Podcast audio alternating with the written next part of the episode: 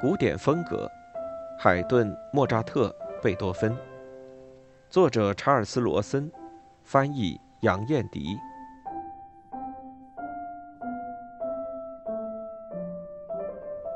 卷四：严肃歌剧。你遵循悲剧的原则写作你的戏剧。显然，你不知道，音乐戏剧是一种不完善的作品，受控于某些法则和传统。这些法则和传统缺乏共通感，但却必须被严格遵守。卡洛·戈尔多尼回忆录，一七八七年，第二十八章。考虑十八世纪悲剧的问题，更确切地说，是十八世纪悲剧的失败问题。如果你愿意，甚至可以认为十八世纪的悲剧根本不存在。我们需要顾及当时的艺术语言的局限性。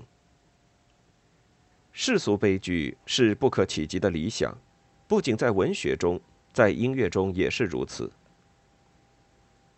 正歌剧在今天的舞台上是某种新奇的怪物，即便其最好的例证，也只不过具有某种暧昧模糊的存在，不是作为完整的艺术作品，而是因为某些可圈可点的局部。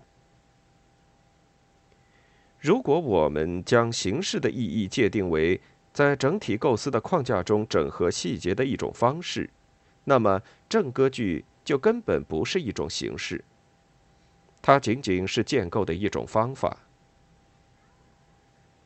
它的整体形式从来就不曾具有生命力，其次一级的形式有时确乎具有旺盛的生命力，比如卡瓦利。亚历山德罗斯卡拉蒂和亨德尔等人歌剧中的咏叹调，拉莫歌剧中的重唱，莫扎特伊多梅纽中的任何一面乐谱。正歌剧中最接近成功的作曲家是格鲁克，当时他在探索试验，正值古典风格还没有真正稳固下来，而巴洛克盛期的风格似乎又不再能够刺激灵感。格鲁克歌剧中至少有三部达到了自蒙特威尔第以来一百年的世俗音乐中未知的戏剧高度，音乐中的宗教戏剧问题完全不同。但即便在这些作品中，间或在音乐中仍存在缺乏聚合力的篇章，在和声中，特别在节奏上。为此，我们即使承认格鲁克音乐的至高无上，也依然心存疑虑。莫扎特的失败最为醒目。格鲁克通过努力才达到了和声与节奏的聚合性，他的挣扎依然留下了可以察觉的痕迹。而对于莫扎特，他能够毫不吃力地达到这种聚合性，其自如令其他任何作曲家望尘莫及。然而，在伊多梅纽的某些时刻，莫扎特似乎无法在一个长时段的时间延伸中。把握更大范围的节奏运动，音乐的动作没有说服力，虽然灵感的水平一直保持很高的水准。更令人迷惑的是莫扎特的最后一部歌剧《狄多的仁慈》。写作这部剧时，莫扎特正埋头写作一些他最伟大的音乐。这部作品极其优雅自如，极少乏味的片刻。我曾经听过该作的音乐表演，但从未看过他的舞台演出。不过，我相信，即便是最伟大的舞台制作，也不能挽救他。迪托的仁慈具有莫扎特最优秀的作品所有的完成工序。莫扎特的音乐从来不乏美妙动听，但他根本无法让人记住，这一点很难说清楚。莫扎特其实，在戏剧作品中能够写出真正的悲剧，但那是在喜歌剧中、意大利喜歌剧和歌唱剧中。即便是最伟大的作曲家，也不能给正歌剧灌注生气。人们将此归罪于这种题材本身的常规惯例的限制。的确，有一些常规惯例很可笑，但剧中的演员又不得不遵守。如他可能演唱一首咏叹调，提出求婚之后就立即离开舞台，并不等待对方的回答。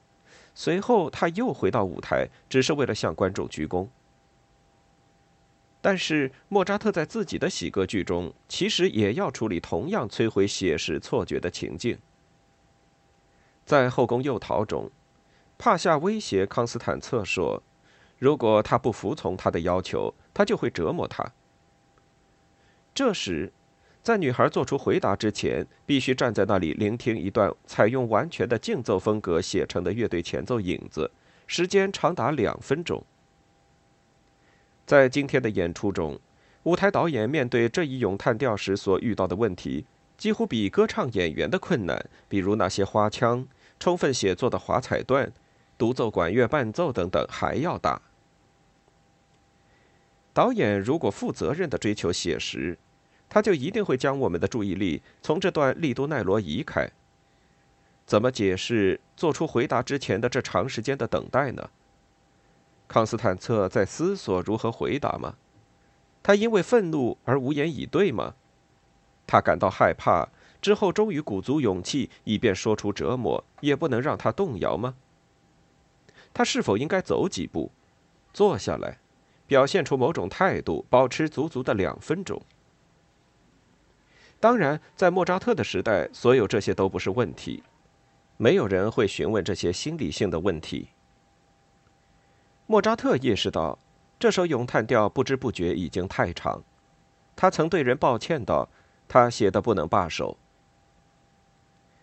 但是在歌唱剧中，如何抓住观众兴趣的问题，实际上与如何保持写实错觉的问题，在很大程度上是部分重合的。女高音之所以等待，那是因为一首具有如此规模和戏剧重要性的竞奏性咏叹调。需要较长的一段力度奈罗，可以提出反对意见说，竞奏性咏叹调是正惯例，并不属于歌唱剧。此处情境的荒谬性，实际上反映出这个题材已经处于不幸的境地。但是如果舞台导演接受这个情境，并不大惊小怪，这里的情境就不会再显得荒谬。这首咏叹调在戏剧上很有必要，同时作为音乐也十分优秀。之所以遇到麻烦，一方面是因为导演身处写实心理学的传统之中，而这是18世纪歌剧所完全不知道的；另一方面是因为他们如果不设想出一些舞台动作来填充在他们看来如此空洞的时间，就无法想象音乐如何能够在大幕开启时还继续进行下去。今天，如果康斯坦策在这段利都奈罗中什么都不做，观众会觉得效果很不舒服。但是，即便在一个产生误导的舞台制作中，也能清楚感觉到这首咏叹调的戏剧恰当性和力量，以及它在整部歌剧中的地位，赋予第一幕所需要的分量，重新召回序曲的辉煌性。正歌剧的常规惯例，只要在喜歌剧的框架中，似乎就没有什么问题。如果有人拒绝悬置自己的怀疑，那么即便最具特点的意大利喜歌剧常规，也会显得非常荒谬。费加罗的婚礼一开头，费加罗必须丈量地板两次，这样他的音乐才能和苏珊娜结合到一起。瓦格纳拒绝歌剧中一切都要重复四五遍的常规惯例，因为到了他的时代，需要重复的音乐形式已经不合时宜。当然，他为自己的决定做出了更多的哲学辩护，但瓦格纳自己的常规惯例同样也是形式化和非写实的。在一首莫扎特的咏叹调中，重复四次的段落，其进行速率多数大致相当于普通说话的速度。而在瓦格纳的歌剧中，一切都只唱一遍，但进行的速率通常要慢上四倍。其实，意大利喜歌剧的常规惯例与其他任何艺术形式的常规惯例一样人工化。我们必须相信，室外天黑以后，贴身男仆仅仅换上外衣斗篷，就能假扮自己的主人。一个年轻人只需要贴上一副小胡子，他的未婚妻就无法再认出他来。如果某个人马上要挨揍，几乎总是另有一个站在旁边的某人被误打等等。至于歌唱剧题材，它的有悖常理，即便与正歌剧相比，也显得相当夸张。在创造具有恒久价值。仍能对我们惊人、具有艺术关联性的英雄性和悲剧性歌剧这方面，18世纪遭到失败。但如何失败，这不能归罪于他的常规惯例。亨德尔和莫扎特，至少这两人在所有其他的创作领域中都取得了成功，而他们离写出成功的正歌剧只有一步之遥。关于正歌剧弱点的一个通常解释是。整个18世纪中，所有领域的悲剧都遭到失败。诗歌悲剧的理想在文学中如同在音乐中一样重要，因而其失败就更为惨痛。亨德尔歌剧中的个别咏叹调从未丧失效果，伊多梅纽零星的复兴上演，显露出其中部分片段具有崇高恢宏的美感，而格鲁克已经非常接近于创造一个。有效的音乐悲剧风格。然而，伏尔泰和克雷比永的悲剧，在今天只是因其历史价值才被人阅读。梅塔斯塔西奥除了极少的选段，几乎令人无法足读。甚至爱迪生和约翰逊的中心爱好者，在碰到诸如卡托和艾琳这样的作品时，恐怕坚持不了一幕。一方面是对悲剧高艺术的尊崇，另一方面是没能创造出超出中等水平的悲剧作品。不能否认，这两方面的情形都是该时代的特征。这一世纪无力创造悲剧艺术的证据似乎比比皆是。那么，我们对音乐家的期待为什么要高过诗人呢？不同的艺术间时常显示出大致的平行性发展，有时是出于彼此误解，但不能就此假定某种艺术中的成功在一个文化中具有普遍效应。伊丽莎白时期的音乐完全没有当时话剧中的大尺度戏剧品格。十六世纪的法国绘画与拉伯雷的作品相比，简直不可同日而语。威尔第的歌剧在当时的意大利剧院艺术中根本没有敌手，甚至在一门艺术的界限内，两种题材之间也会显出刺目的不平衡。与18世纪法国恢宏的散文创作相比，当时的法国诗歌则是每况愈下。然而，说理性与启蒙的世纪是一个散文的时代，这个分类恐怕过于原始粗糙。据说英国的18世纪也是一个散文时代，但我们不能忘记普伯、约翰逊和斯马特。在法国，我们只能举出帕尔尼和让·巴蒂斯特·卢梭。但仅仅说这是理性主义精神的影响，并不给人以多少安慰。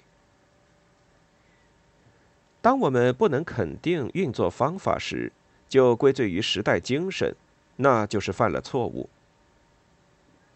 十八世纪也许不能够创作悲剧，但这并不是因为缺少追求，也不是由于缺乏观众的欣赏和普遍兴趣。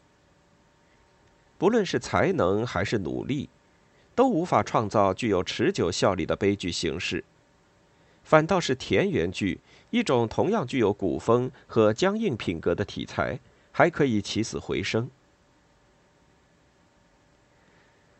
很可能我们的理解范围有限。所以会对另一个时代的理想视而不见。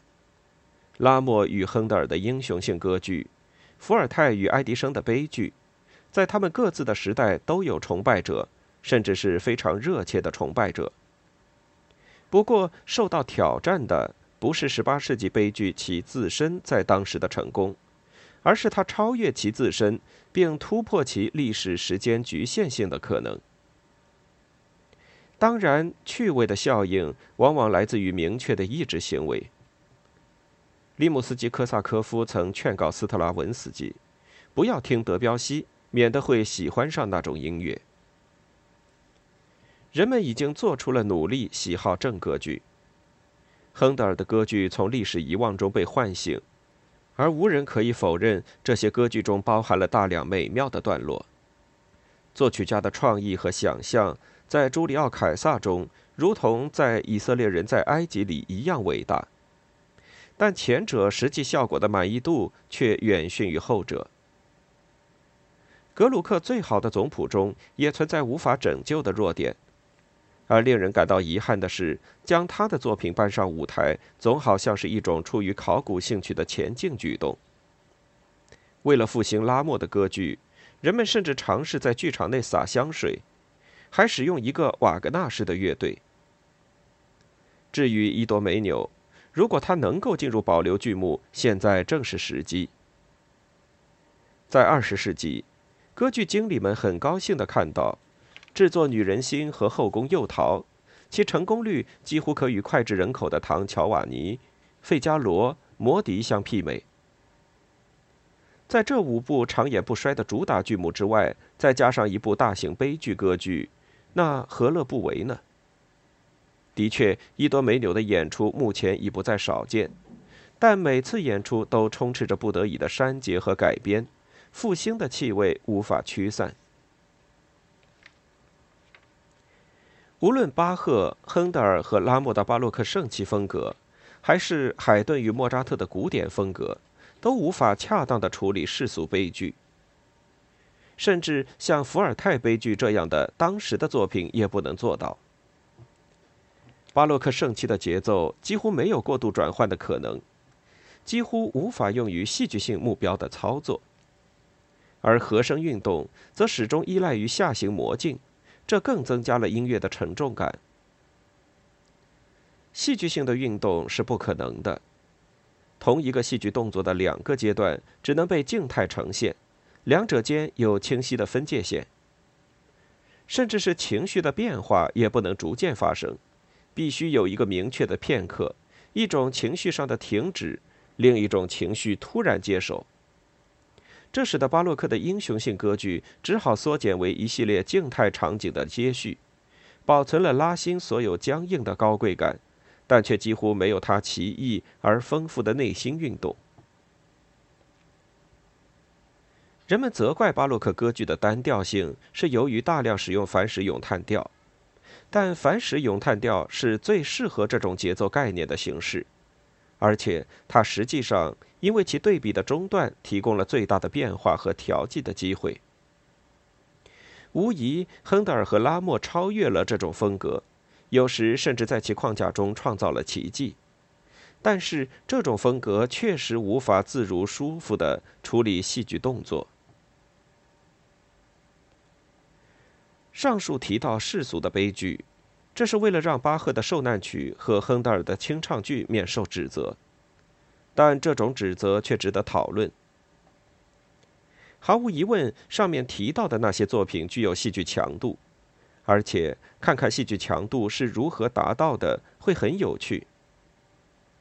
巴赫受难曲的戏剧部分全然集中在宣叙调和某些合唱中，他们被嵌入个人沉思。以咏叹调的形式和公众性的沉思以重赞歌的形式的框架中，整个马太福音受难曲以两个伟大的景观场面作为框架。第一个场景是通向受难地之路，具有强烈的视觉性；而最后的合唱则是埋葬基督。以这种方式，巴洛克圣器风格的静态本质一方面被接受。但同时又被高明的克服。正如莫扎特只能在意大利喜歌剧的环境中实现他最英雄性和最悲剧性的效果，巴赫也仅仅是在被称为哀歌性的环境中才能达到他的戏剧性效果。甚至宣叙调也不是严格的戏剧，而是叙事性的讲述。而宣叙调其自身并不是一种能够维持长时间兴趣的音乐形式。巴赫作品的戏剧力量依赖于宣叙调与哀歌性咏叹调、重赞歌、描述性合唱的并置。高调的悲剧只能通过具有较大叙事性或图画性的手段获得。戏剧性的发展在巴洛克的风格中是不可能做到的，戏剧性的并置于是就作为一种替代，而这也是亨德尔在清唱剧中的解决方案。与巴赫一样，亨德尔也是通过合唱和独唱的对比，来使具有戏剧逻辑的发展成为可能。没有哪一首亨德尔的清唱剧的组织结构强度能够企及巴赫两部伟大受难曲的水平。每个部分之间以及相邻分曲之间都具有紧密的联系，而具有重要意义的还有从宣叙调到具有评说功能的重赞歌和咏叹调的运动。但是在合唱的范畴内，亨德尔常常显示出一种巴赫较少要求的戏剧性的力量。巴赫的合唱常常建筑在一个单一的节奏肢体上。亨德尔则会采用两个或更多的节奏运动块，在其间不做任何转换的过渡，将它们以最富活力的对比肩并肩地放在一起，随之又一个个叠加上去。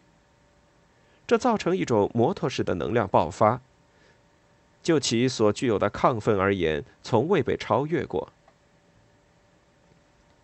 为了做到这一点，所使用的肢体比巴赫的肢体单薄许多。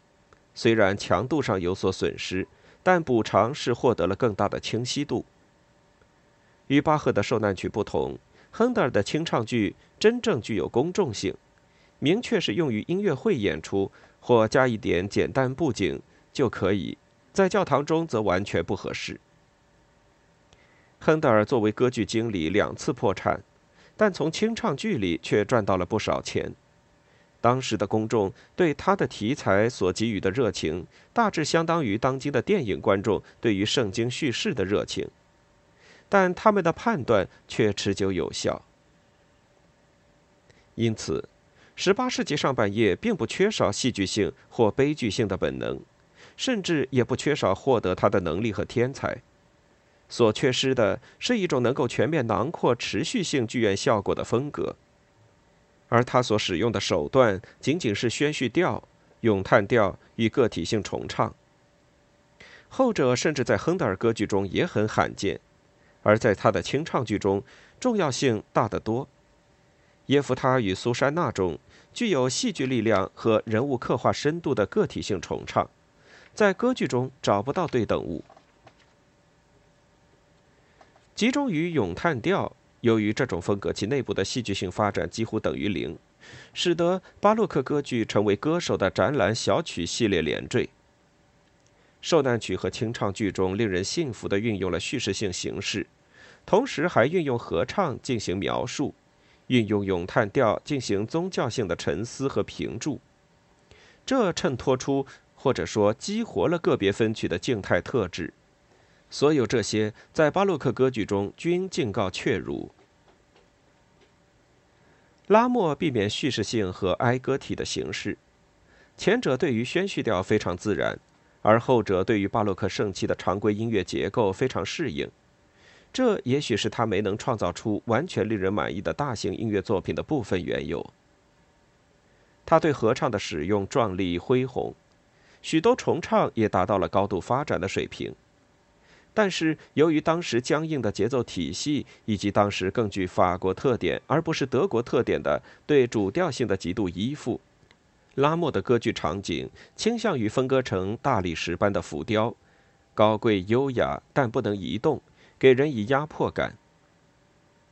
如果法国音乐有可能处理英雄式的悲剧，那么提供背景衬托与哲学性评注的合唱就必不可少。此外，还必须演化出这样一种可能性，即在某种音乐形式内来表述一种渐进发展的冲突，而不是一种清晰分别的对立。换言之，法国巴洛克歌剧不得不更加靠近古希腊戏剧，如果他不想在一个全新的基础上从零开始。这当然就是格鲁克的所作所为。不免带着当时时代所特有的新古典的教条性和大胆的原创性。如果说他的成功并不全面，但他的努力确实具有英雄性。格鲁克通常被描述为一个技术缺陷惊人的天才作曲家。关于他的天才，不会有什么疑问；而关于它的不完善，也没有什么疑问，只是其中可能存在很多误解。有趣的是，可以询问一下，这些缺陷可能不是产生于格鲁克技术储备的漏洞，而是产生于他在当时的历史时刻所力图达到的目的。关于最伟大的作曲家的所谓缺陷，有一些半明半隐的理论，音乐史往往受其拖累。比如，贝多芬在对位写作上缺乏自如性，肖邦在大型曲体上感到困难。勃拉姆斯的配器显得笨拙，这些谗言至今仍然神出鬼没，不时需要清除。但是在格鲁克的歌剧中，缺点有时太刺眼，乃至很难被否认，或是通过某种审美和历史的重新思考而转化成优点。然而，这些缺点在很大程度上是导源于当时的音乐风格的本质。而格鲁克却用这种风格去应对他所决意要完成的任务。一种说法是，相对于在舞台上创造悲剧作品的问题，1760年代和1770年代的风格不足以应对。另一种更具确切性的说法是，格鲁克没能用自己的艺术去适应悲剧的要求。不过，前一种说法有某种优势。因为他将我们的注意力导向了该风格的本质，意大利正歌剧对其提出的要求，以及对古希腊悲剧重新燃起的兴趣。我们由此可以发现一些见解：格鲁克所面对的问题，他的诸多创新的目的，以及他的某些失败的原因。仅仅谈论格鲁克的技术缺陷，实际上无济于事。那仅仅为排斥我们所不喜欢的那部分音乐找了个借口。这并不是说这种批评不切题甚至不正确，而且传统中大家都已经如此认可。亨德尔曾说，格鲁克懂得对位的程度比不上我的厨子。但托维也指出，亨德尔的厨子是亨德尔歌剧团中的一名歌手，也许他确实知道一些对位法。但格鲁克如果只需花不到一年的功夫，就足以将这种缺陷弥补至正常水平，而不这么做，那也就真是够倔的。更合理的解释是，认为格鲁克不再需要亨德尔的对位法。当我们叹息格鲁克音乐中缺乏对位法的技术掌握时，我们应该想到，他已经同亨德尔的风格和亨德尔的那种技术掌握决裂。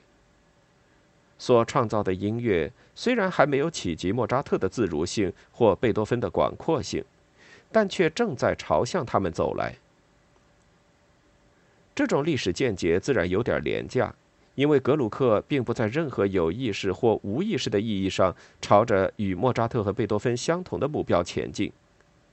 但在处理一个像格鲁克这样既令人生厌又令人崇敬的历史人物时，一小点目的论也许会有点用。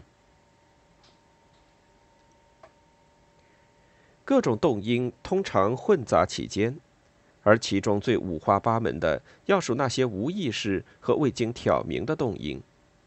我们出于必须，只得推测和读解过去，以便说明历史的变化。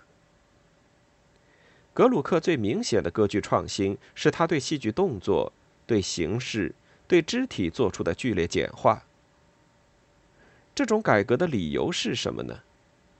正统的回答以及格鲁克自己的回答都说是为了获得更大的戏剧自然性。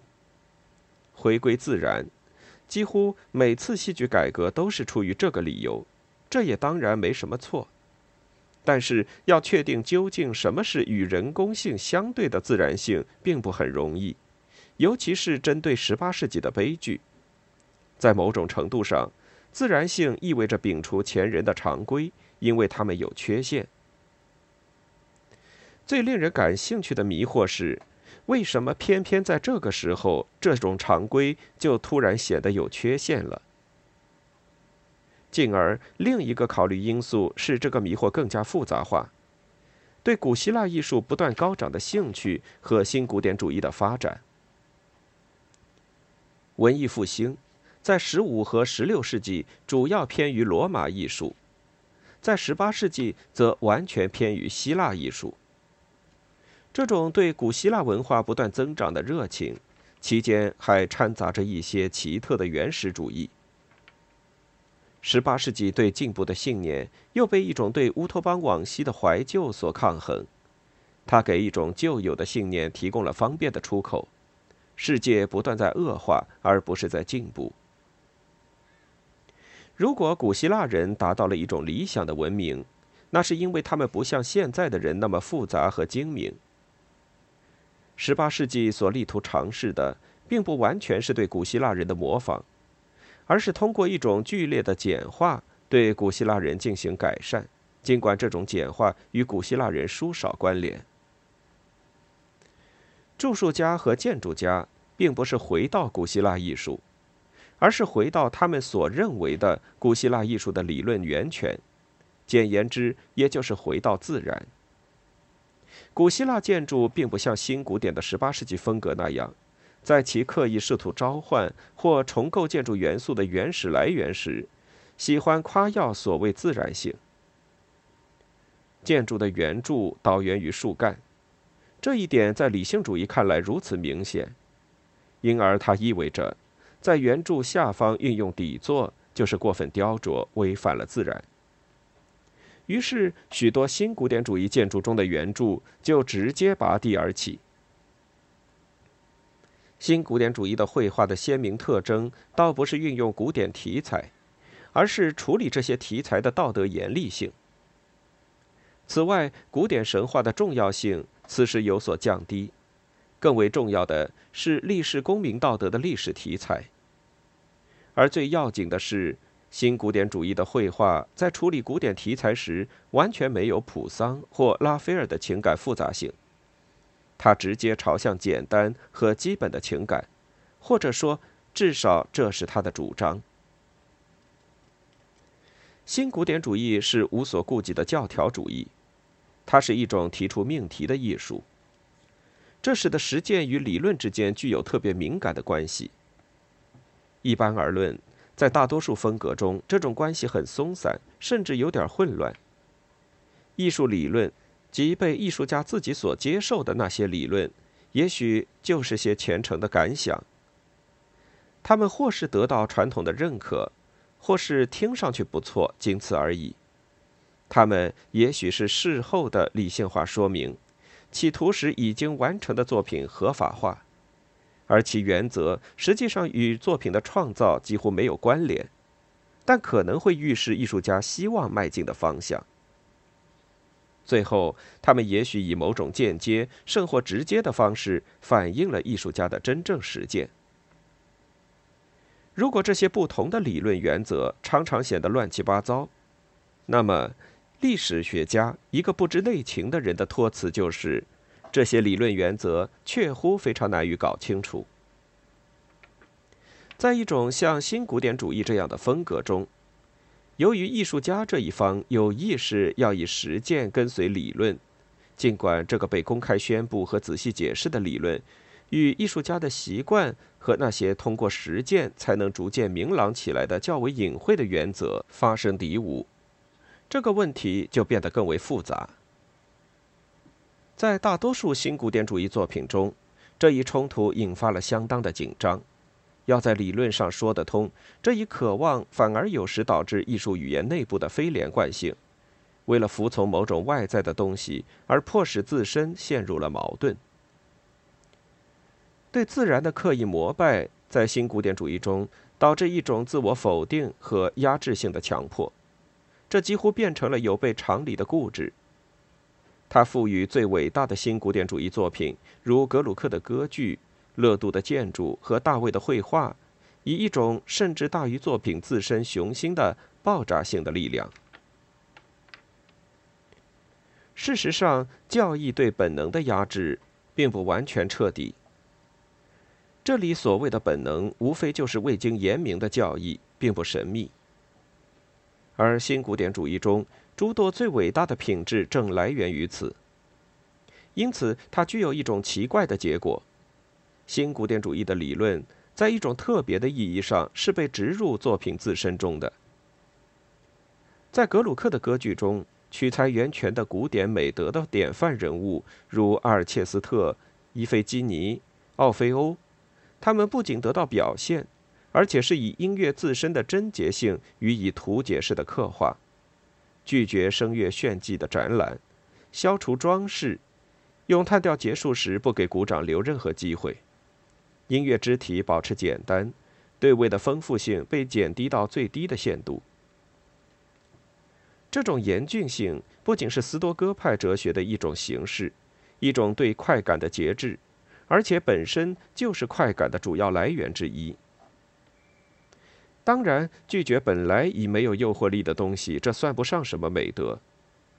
格鲁克减少了为歌手写作的华彩经过句，他还试图回避歌手会在其中抓住机会即兴进行表演的凡是咏叹调形式。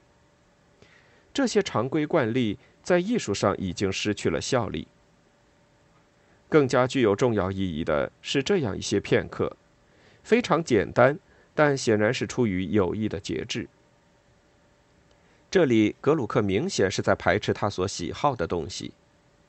他最优秀的作品中诸多此类严厉性，很像大卫绘画中的方形空间和金属式的色彩，以及乐度的纯几何形式。所有这些，其意味不仅在审美性，而且也在于道德性。艺术作为自然的模仿，这种理论是一种古老的虔诚信念。新古典主义给予它一种新的力量，通过一种简单化的，有时甚至是原始的自然观念。模仿自然的教义在音乐中遇到极大的困难，在绘画里其运用完全不正自明。以至于将美学拖后了几个世纪。这种在音乐中遇到的困难，使得他不得不彻头重新改头换面。音乐模仿，或者更准确地说，再现与表现最纯粹和最自然的感情，而且对他的判断标准就是完成这一任务的成功与否。与新古典的教义相适应。十八世纪的心理伦理学对感情的复杂度做了相当的简化。花腔的炫技当然表现感情，但表现的是一种不自然和不再被接受的感情。在紧密卷入自己理论的任何艺术中，政治思想和教育思想的影响是不可避免的。格鲁克的音乐受到两方面因素的极大影响。其一是卢梭作为其最伟大的代言者的观念思想，其二是对古典美德重新燃起的兴趣。这种对音乐和感情的关系的再次强调，将歌剧音乐与语词强调性的联系在一起，但也几乎就是此时此刻，莫扎特却取得了歌剧音乐的解放。音乐不再是，虽然仍然部分是台词文本的表现。而是戏剧动作的对等物。